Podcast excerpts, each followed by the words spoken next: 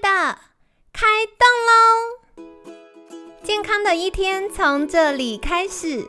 本节目由好时好时提供。开始之前，别忘了订阅、分享以及追踪好时好时粉砖和 IG。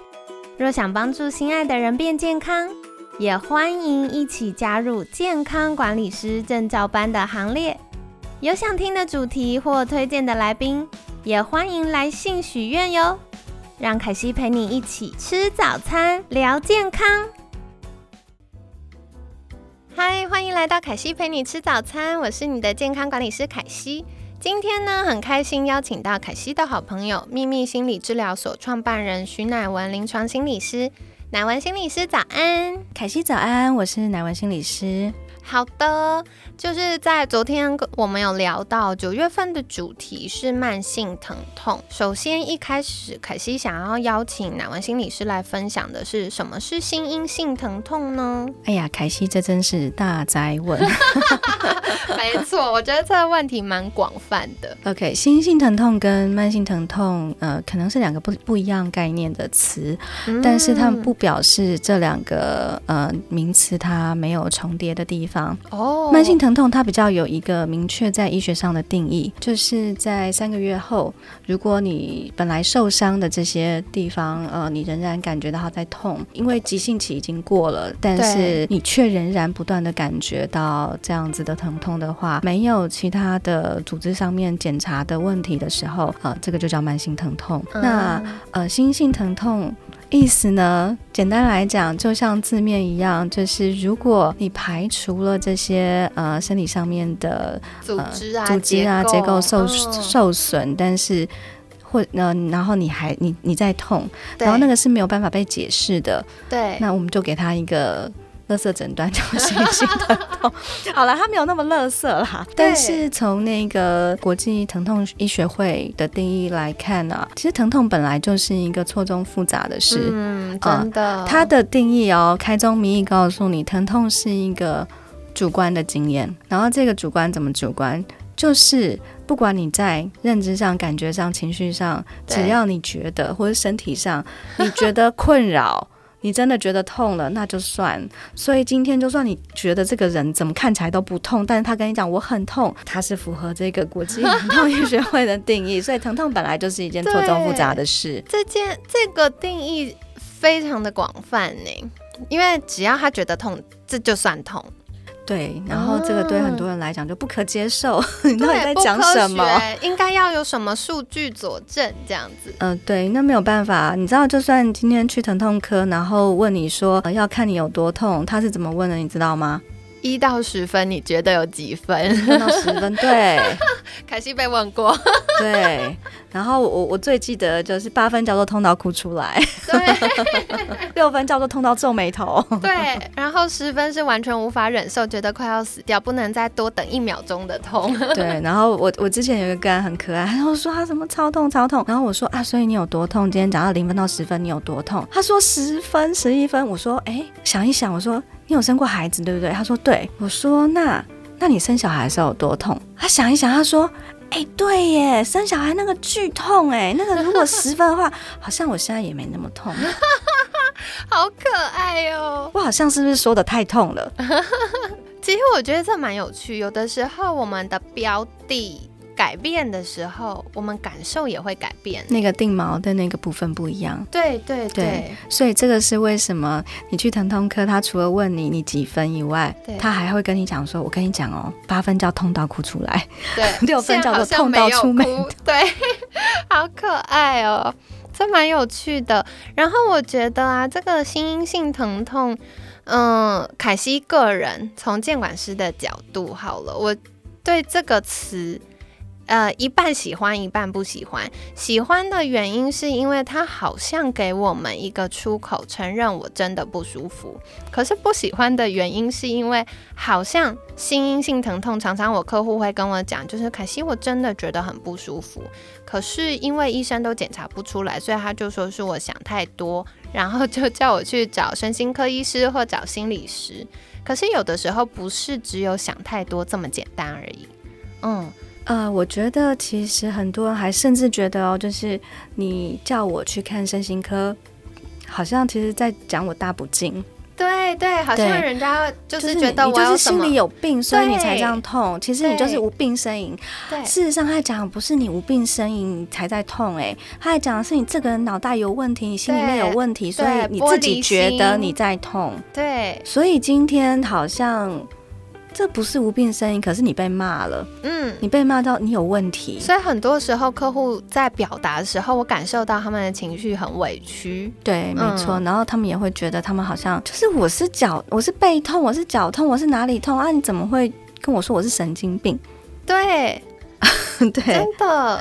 所以，呃，回过头来，我觉得心因性疼痛，它你可以把它理解成是从可能大部分我们可能可以比较从一些直观的，然后或者是从数据上面来看，或从检查上面来看，就是这些理学检查啊，在医学里面的这些检查，我们叫做理学检查嘛啊。那从这些检查来看，可能他们都没有办法足以解释你为什么现在在痛的。那或许用这样子的一个观。点呃来说，这个是心性疼痛，或是情绪性疼痛来的呃，会比较，我觉得比较没有那么无名化一点。嗯，不会觉得好像是我怎么样，是的确他有个状况需要被处理，只是从理学检查上来看，他可能不是理学检查的这些分类。对，那讲到这个，我其实就想要提一下，就是这些没有办法能够呃比较客观或是比较好好被解释的这些痛，呃，它其实有一些发展的脉络，从历史上面来看，好酷哦，哦，你知道吗？十七世纪之前，十七世纪也太久了，可是你以为现代人才乱痛一通吗？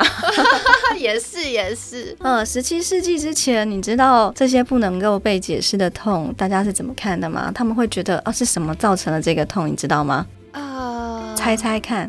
嗯，感觉要驱魔之类的。没错。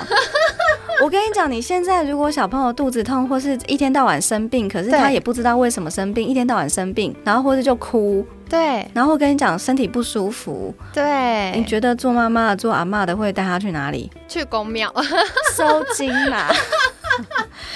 一样的概念嘛，就是恶灵附身，或是你怎么样，所以就做一些处理，或者是民间就会说我们去办事。可是听起来很合理，因为该看医生、该检查都弄了，然后各种方法都试了，都搞不定。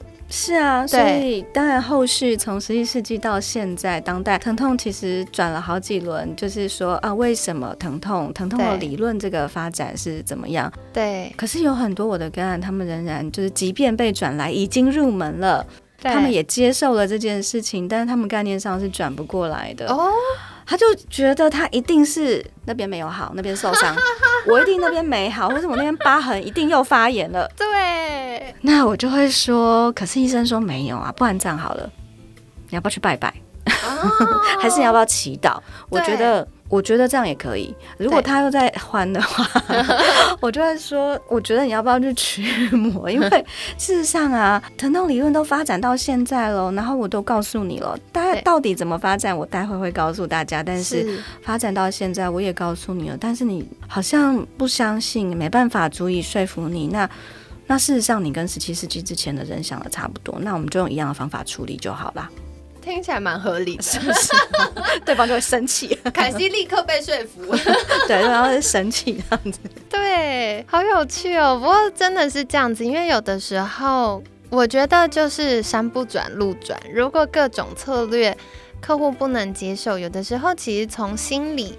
慰藉的角度，它的确可以帮助我们打开那个过不去的地方。不过说回来，我也很好奇，就是刚刚我们讲到历史上的这个演变跟脉络，那是不是可以请乃文心理师多聊一点呢？呃，十七、十八世纪哈，对于这个疼痛的研究，它应该不能说呃是完全针对疼痛的研究，而是有一些没有办法去用呃。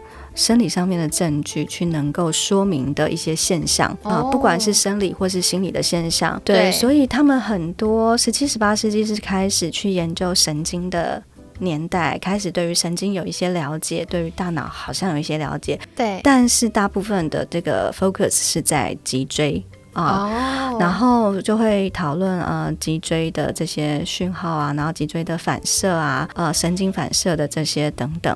对，那甚至有一些医生竟然会发现说，他们觉得这些不能够被解释的这些症状，就是因为你神经太小条啦。哦，好有神经太细太小条，所以这样就会出问题。你神经大条一点就没问题，好像也很有道理。听起来蛮合理的，因为现在 又被又被说服。对，凯西又被说服。没错，凯西就是渔夫，随便被说服。可是你看，像现在我们就会说，那神经大条的人他都没有什么感觉。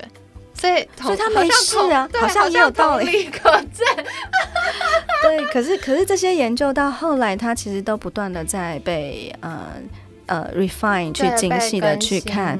那后来就会说，那呃，可能就是这整个神经系统它其实承受不了当下输入这个讯号，所以它被淹没，被 overwhelming 了，然后它就是崩溃，神经系统的这个崩溃产生了这些神经质的症状。对，啊，就是。啊，这个就演变到了，比如说到将近十九世纪，然后弗洛伊德的这个年代，或者弗洛伊德之前，就会说一些比较是 neurosis 这些神经质化，然后或是歇斯底里的这些状况，都在描述这这样子的一个症状。哦。然后弗洛伊德的老师有一个叫做 Pierre Janet 的一个一个一个神经学家，那他除了在讲这个神经系统瘫痪的这个状态以外，他提出了一个概念叫解离。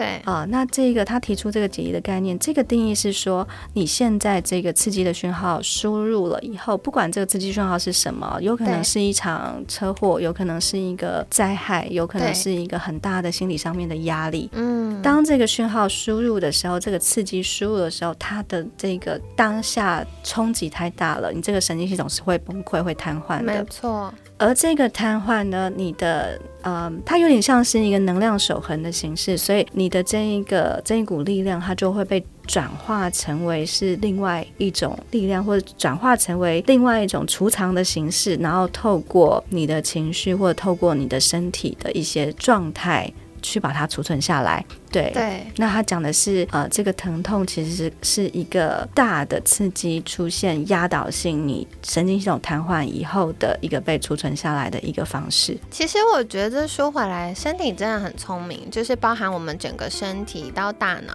它会找到一个保护自己的机制。对，所以凯西常都会提到压力啊、情绪，它不是一个很虚幻、我们想象出来的东西，它就是硬邦邦的，跟砖块一样。那只是今天它是从我们的情绪得到抒发，还是它是从我们的身体得到抒发，就是走不同的路。假设我们惯性都先处理呃事情，而不是先处理情绪的话，那这样可能它就会变成一个我们。惯性把它放一边或惯性压抑，那它就容易从身体的症状表现出来。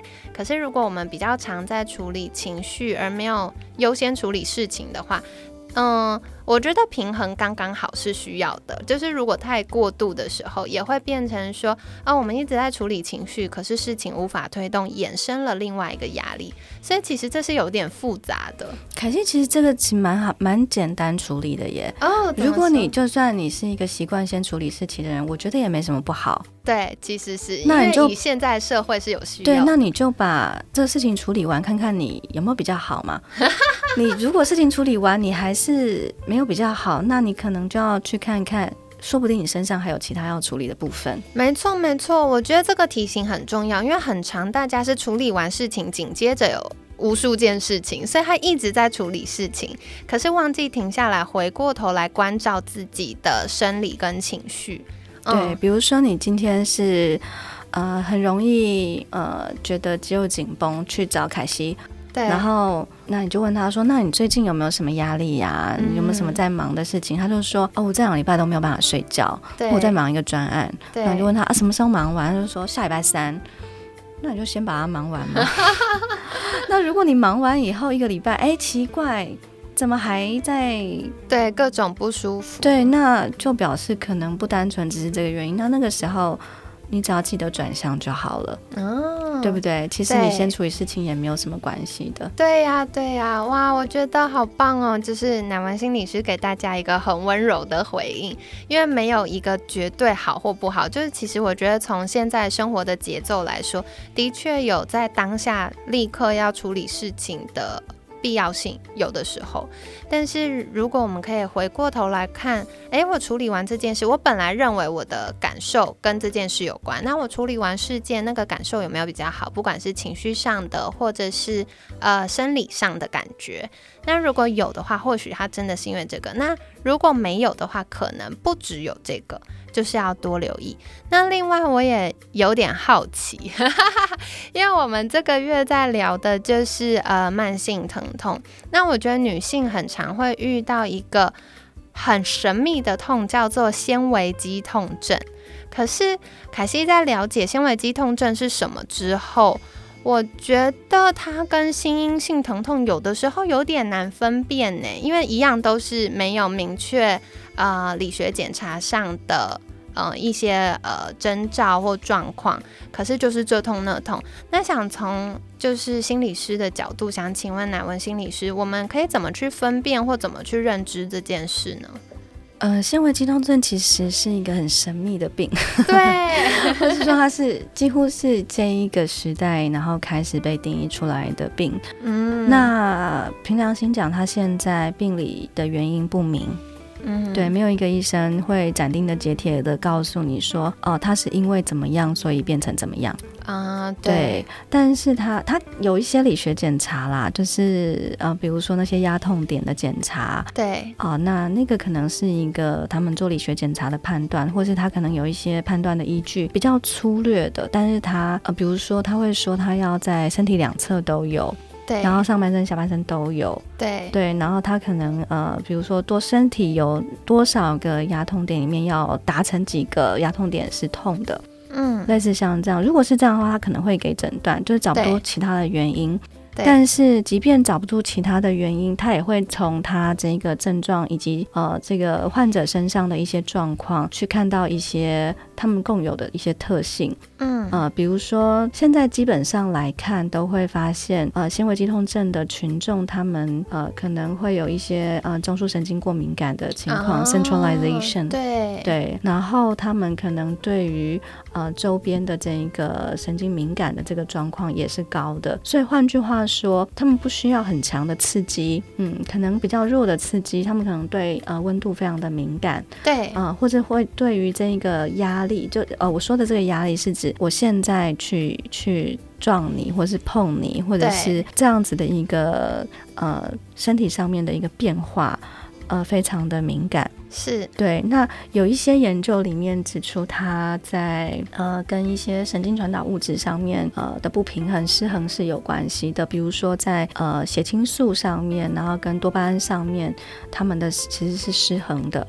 呃，所以其实纤维肌痛症的治疗开的是精神科的药哦。好有趣哦。对，台湾啦，因为有一些药没有没有。被允许在台湾被开，但是台湾其实用的是身心科用药在治疗治疗纤维肌痛症，所以其实是从大脑神经传导物质的角度去介入的。对，对，好有趣。然后另外一块常常会讲的会是情绪跟压力。对，啊，很敏感，就是这一类的人，情绪压力只要一不对劲的时候，他们呃发病的这个状况就会非常的高。哦，对，然后不要小看这件事情，虽然它看起来。呃，原因不明，它最大的特色就是乱痛一通，全身痛，到处痛，然后你可能会觉得这人怎么那么娇啊？嗯，可是他们真的会痛到就是没办法起身，或者是没办法出门，这个是会见到的。对对对，然后女性的比例比较高，它盛行率大概二到四 percent 左右。对，然后其实也不低耶。我觉得这一个数值。有可能我我自己接触的族群是一个偏误的族群嘛？我觉得其实比这个可能还再高一些些。我觉得有可能，因为有些状况可能是没有被诊断出来的。嗯，对，这这一个族群，然后那纤维肌痛症要怎么跟心因性疼痛做分辨？我觉得你可以把它当成是如果他有这么样多的因素在影响他的，那他可能会是一个心性疼痛里面的一个大族群。好有趣。所以其实说回来，我刚刚有听到一个重点，就假设我们自己或者是家人。有这个全身痛来痛去的状况，那当然第一优先还是去做一般传统可能疼痛科的理学检查。但假设还是没有确认的话，可以开始就是去找心理师或者是身心科医师再做进一步的确认。呃，如果你有自己或是家人有类似像这样的状况的话，有几科你可以看。哦，好棒！秘籍来了，各位。疼痛科，疼痛科当然是一科。对，但现在会看疼痛科的人其实没有那么多。疼痛科其实是一个很新的一科。对，其实对大家来说很很陌生。对，所以如果你觉得疼痛科医生不太靠谱的话，来找凯西，我介绍靠谱的疼痛科医师给你哦。对，呃，你可以去看的是呃，身心科还有神经内科。哦，对对对对，神经内科医师也会看这个。棒哦。对，如果你觉得看身心科让你觉得很害怕，对，那请你先去看神经内科，甚至加医科。对对，但是神经内科的医师跟身心科的医师对于这一件呃这一个状态了解的程度，以及他们用药到位的程度，其实是比较高的。好棒哦，好棒哦，我觉得很好诶，因为过去大家会觉得束手无策。嗯，我以前有就是在进修的时候，有老师跟我们分享过一个案例，就是夫妻之间吵架吵到要离婚，因为太太就是有这个呃纤维肌痛症。然后很多年，因为她常就很痛，然后很难起身，很难下床，或者她就会跟老公说：“我哪里好痛好痛。”然后不能做家事，不能带小孩。对对，然后甚至逢年过节要去长辈家或什么都不行，不不回去看婆婆的。对，然后一开始老公也是也是正常是体贴的，然后一开始说：“哦，你不舒服就不要去。”可慢慢可能长辈啊、亲戚啊会讲话，然后或者是。可能疼痛到影响工作了，然后太太就会开始考虑是不是呃工作先休息啊等等，然后所以慢慢夫妻之间，因为老公没有这个状况嘛，所以他很难想象这到底发生什么事。那该去看医生也看了，该做的检查也检查了，然后都找不出原因。然后慢慢就是当生活压力又错综复杂的参与在这个讨论掺杂在讨论论里面的时候，就开始引起。那个不愉快，所以太太就会觉得我又不是骗你，我就真的很不舒服，你为什么都不体谅我？然后先生就觉得哪有一不舒服就是不舒服好几年的，然后或者是哪有这么严重，谁没有个腰酸背痛？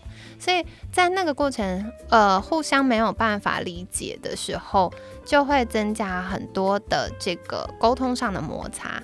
可是，其实我觉得刚刚乃文心理师跟我们聊到的事情是，现在我们很幸运，现在科学有很多的研究，然后可以帮助我们慢慢慢慢从一些呃，不管是检查也好，或者是呃征兆也好，去分辨可能的因素。那最终，其实我觉得，嗯，做了检查，或者是从呃专业的角度做了治疗之后，他或许都可以找到一些蛛丝马迹。那假设我们，嗯。生理的面相都解决了。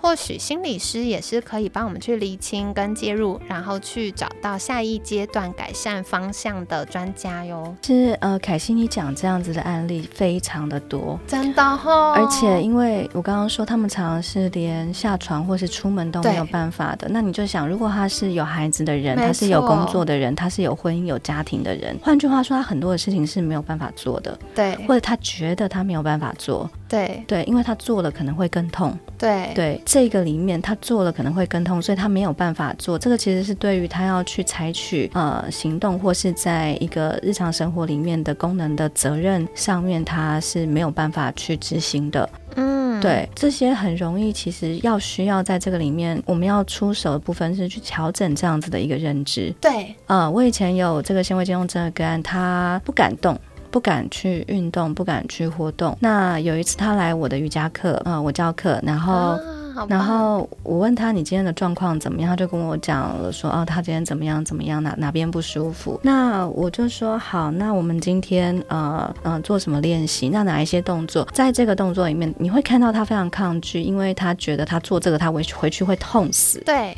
那有一些我判断我说，那你就做到这边，然后有一些我跟他讲，你这个再做多一点点，对。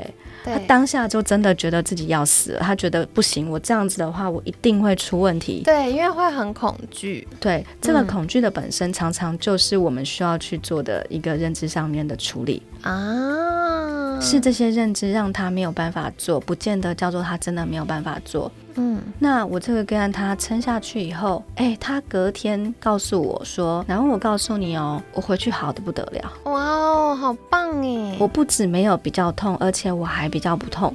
对，我说我知道啊。我说我知道，我说我知道，不然的话我不会叫你这样做呀。对，因为我判断那个状况，你的那个你在那个当下其实卡住的是那个担心。对对，但是你的身体其实是需要活动的。没错，没错，没错。然后我们并不是给他一个强到。我觉得在我的判断里面超过你你可以承受的这个强度，然后我觉得现在你目前的身体，它需要给多一点点的锻炼，让它比较有力气。对对，那就是这样子，然后。呃，试着去调整那个认知，然后他会比较有成就感。我猜，嗯，健健康管理师应该也有很多类似像这样子的的一些策略。对对，我觉得真的是因为小小的挑战，其实可以让他发现他能做的比他以为的多。然后在这个过程当中去建立那个成功经验之后，慢慢就会客户你会真的会很明显发现客户他开始对健康这件事是有自信的。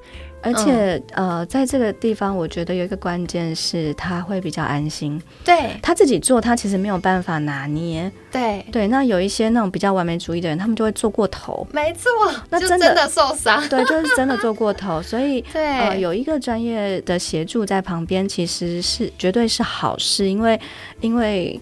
第一个他会比较安心，然后第二个有人看着比较知道说，那他大概做到什么样的程度，对。就好了。那心理师在这边的责任跟角色是去讨论这样子的一个认知，对。对，因为这个已经是一个灾难化的思考，嗯，而这个灾难化的思考很容易会让他们产生一些回避对他们有益的行为，没错没错，嗯，那那个反而是让他们长时间下来。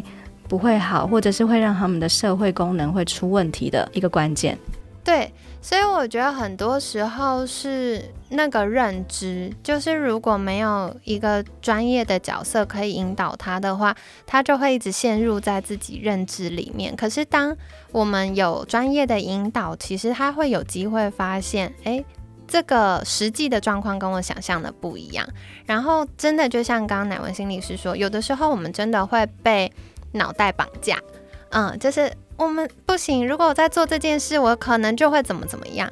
可是那些可能大部分是不会发生的，所以我们要怎么去厘清这件事？特别是当我们已经被大脑绑架的状况下，如果有心理师来协助我们的话，我们就可以比较有机会好好去梳理跟知道，那我第一阶段先到哪里就好。对，嗯。